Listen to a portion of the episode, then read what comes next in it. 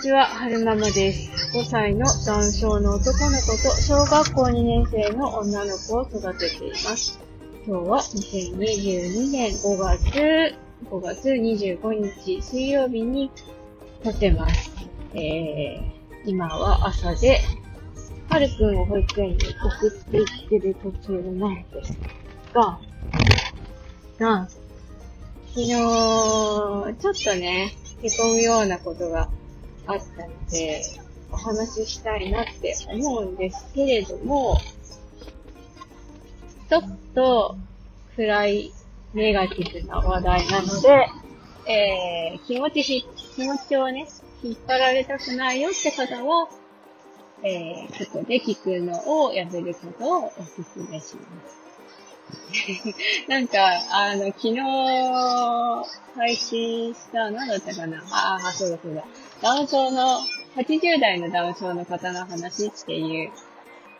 配信を結構前に撮った、結構前、いつだろう ?1 週間前 ?2 週間前 ?2 週間前ぐらいかな？に撮ったんですけど、あの、みなみちゃんがコメントしてくださって、はるままさんいつもよりちょっとお声が、なんだろう、暗い？沈んでる？ような、みたいな感じのコメントしてくださって、まあそれはね、別の件で多分前、確か前日に、ちょっとね、残念なことが、悲しいことがあったので、それはまた、別の日にアップしたいなって今言ってるけど、もしかしたらこれをアップする前にもうすでに出てるかもしれないんですが、まあ、別の日に出したいなって思っていて、まあ昨日はね、それとはまた別の原理ちょっと残念なことがあったんです。そう、みなみちゃんにお声が暗いって言われちゃったから、ちょっとなるべくね、上がりトーンで話そうかななんて今思ってるんだけど、どうなる、この先どうなるかわかりません。えーと、そう、ちょっとね、残念なことがあったので、まあ、感情の記録として取っておこうかなって思って。で、あの、引っ張ら、感情にね、引っ張られたくないなって方は、ここで聞くのをやめることをお勧めするんですが、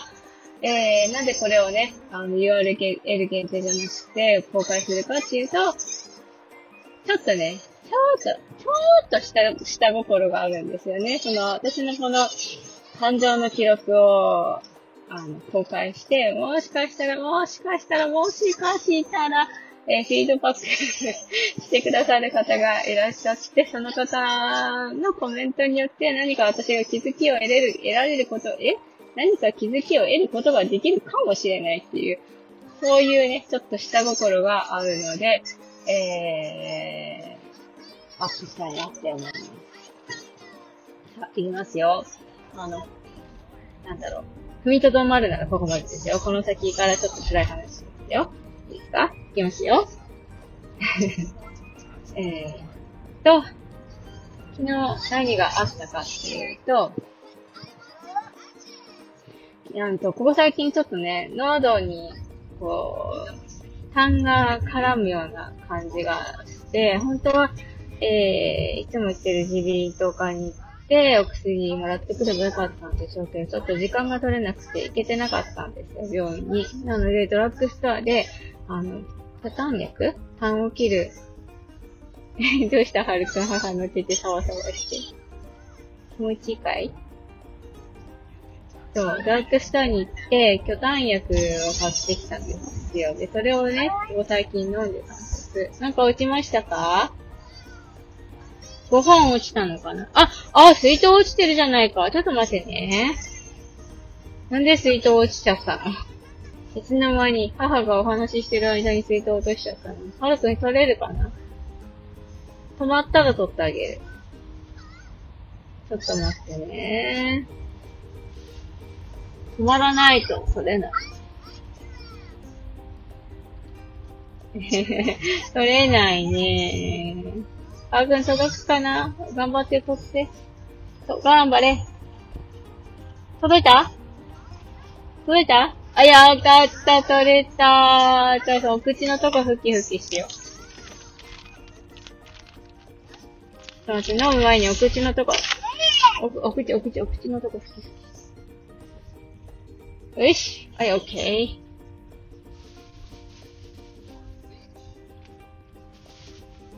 えっと、昨日そう何があったか。あ、そうそうそう。うんと、ドラッグストアで巨炭ク買ってきて飲んでたんですよね。で、その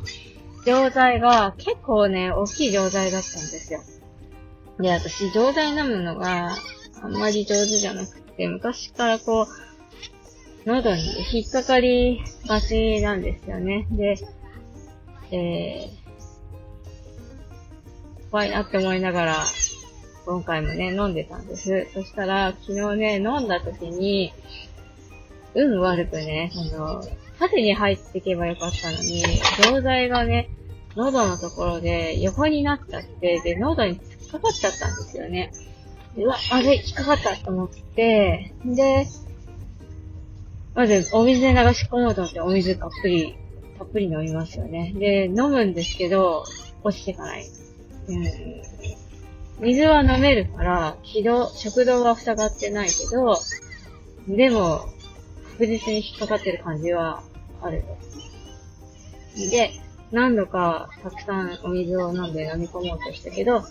えー、落ちてかない。で、胸のところトントンしたけど、落ちてかない。で、最終的に、えー、ガーってやったら、あの、出てきてくれたの。その、なんだろう、錠剤が出てきてくれたので、一安心で良かったんですけど、すっごく怖かったんですよね、その間、私。かかったと思って。で、あの、そう、まあまあ、すごい怖かったんですよ。で、はるくんは、その、異変を感じてね、一目散に私のところに駆けつけてきてくれたんです。その辺かな、私が胸のあたりをトントンし始めたあたりかな。もしくはカハってした後かな。駆けつけてくれたんですけど、夫は遠いところで、大丈夫ってハムチンの世話をしながら言ったんです。しかも、私にはノールックで大丈夫って言ってるように見えたですね。夫はノールックではないって言ってたんですけど、それがね、すごいショックだったんです。まあ、今回は初めてじゃなくて、前からそういうのあるんですけど、なんか、なんでしょうね。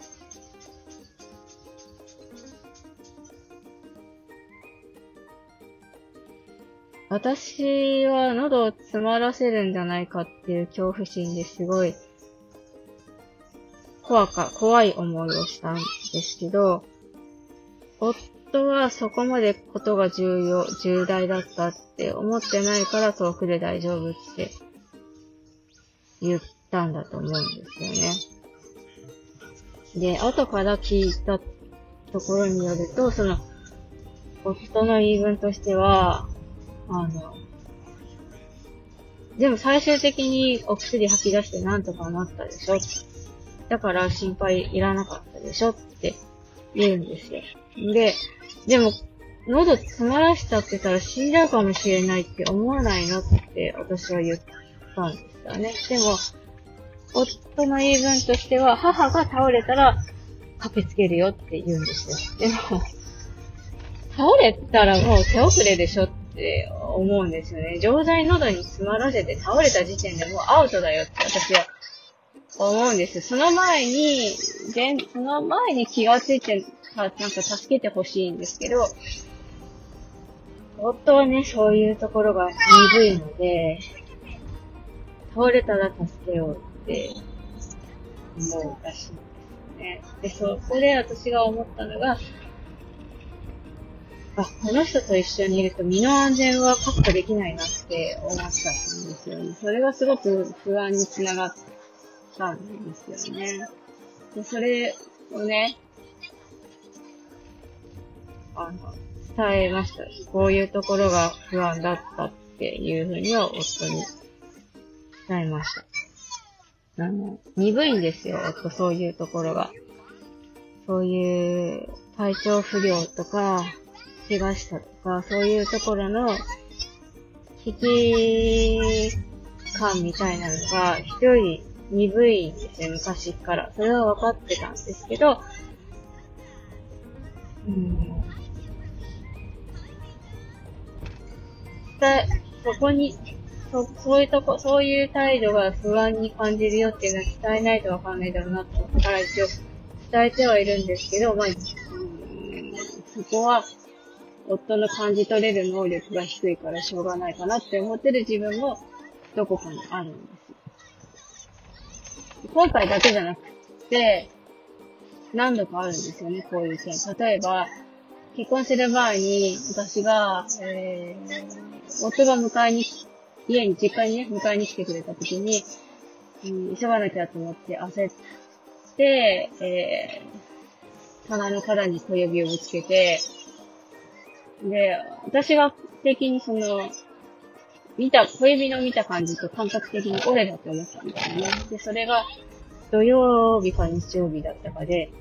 でも私絶対折れてると思うから、救急外来に連れてってって言ったんですけど、夫は笑いながら、大丈夫、大丈夫、折れてないよって言うんですよ。私が折れてるって思う、折れてると思うって言ってるのに、なんで笑いながら折れてないよって言えるわけって思ったんですよね。まずそれがでしょ？まあ、最終的にそれ、病院に行ったら折れてたんですよ。そう、折れてるってことがありました。あとは、なんか、何かな。えー、お姉ちゃんの前に私2回渓流流産してるんですけど、その時も、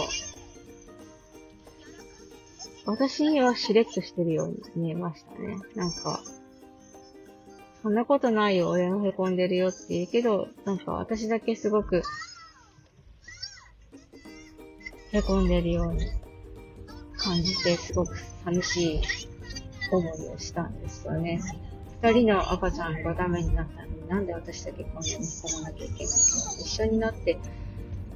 悲しんでくれないのかっていうのがありましたね。あとは何があった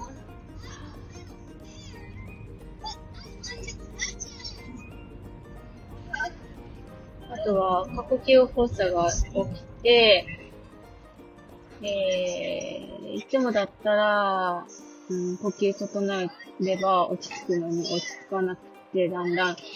手足がしびれてきて、立てなくなった時に、もうダメだ、自分じゃコントロールできない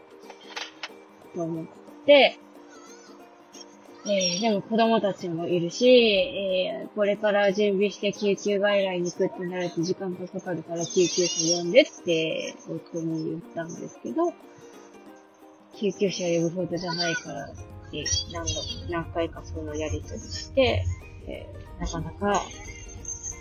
えー、行動に移してくれなかったこととか、あとは、お姉ちゃんの練習、自転車の練習してる時に、夫が先に走って、お姉ちゃんが後ろ走ってきて、振り向いたらお姉ちゃんが、ずりこけ、なんか大きく転んでて、肘とか足とか、結構、深い傷を負って血がだらだら流れてたんですよね。私がだったら、病院に連れて行く案件なんですけど、夫が突き取った案件だからと思って、夫になんとかさせようと思って、ほっておいたんですよね。そしたら夫は病院に連れて行くことなく、自分でドラッグストアに走って、3、4千ぐらいのお薬とか、なんかいろいろかき集めてきて、自分で処置して、数週間かかったっていう、本仕事にね。あれ、ねえ、自分でなんとか処置するんじゃなくて、とっとと病院に連れて行けばもっと早く治ってたかもしれないのに、とか。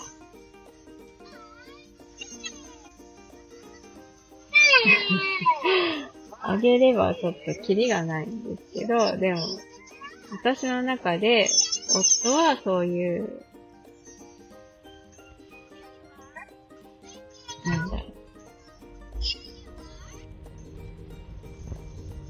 危機、危機、危機、そういう危険察知能力みたいな。ボーダーライン。危険察知能力そういうところのボーダーラインが、すごくすごく緩いんです。だから、そういう人だから、そういう人なんだっていうのは、私の中でもう認識はしてるんですけど、夫自私自身はそういう人なんだっていう認識は、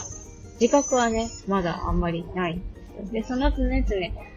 えてるんです。私が苦しい時は心配してほしい。私が呼吸を発作起こしてお薬飲んだ時は大丈夫って声かけてほしい。声かけて言ってて、昨日も夫がね、その心配してくれなかったから、私の方から、大丈夫って言ってって言ったんですけど、言ってくれたんですよ、大丈夫って。大丈夫って言ってくれたんですけど、大丈夫が、ああ、母が大丈夫って言ってって言ってるから言っとこうみたいな、そんな感じに聞こえちゃったんですよね、私が。それで、なんか、田植えの疲れもあって、怒りが 怒りが爆発しちゃったっていうね、そういう件だったんですよね。若干めんどくさそうにしてましたね、最後の方は、夫は。どうしたらいいんでしょうね。なんか、私は夫に安心感を求めてるんですけどね。この人と一緒にいても自分の身を守れないんじゃないかっていう不安の方が強くて。なんかそういう危機的な状況にあった時は、自分で自分の身を、身と子供たちの身を、わあ車出てきた守らなきゃいけないのかって思うと、ええー、残念でならないですね。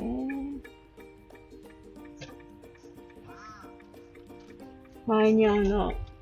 そう、北海道で船が沈没した件があったじゃないですか。で、あのニュース見て夫がね、そういう時にあった時は、俺に従ってほしい。俺なら、その、助かる自信があるからって言うんですけど、絶対お前なんかについていかないよって思いましたよね。本当に。あなたについてたら死んじゃうからって思いました。言わなかったですよね。よし、保育園に着いたので、一旦しまいにしたいなって思います。それでは、また。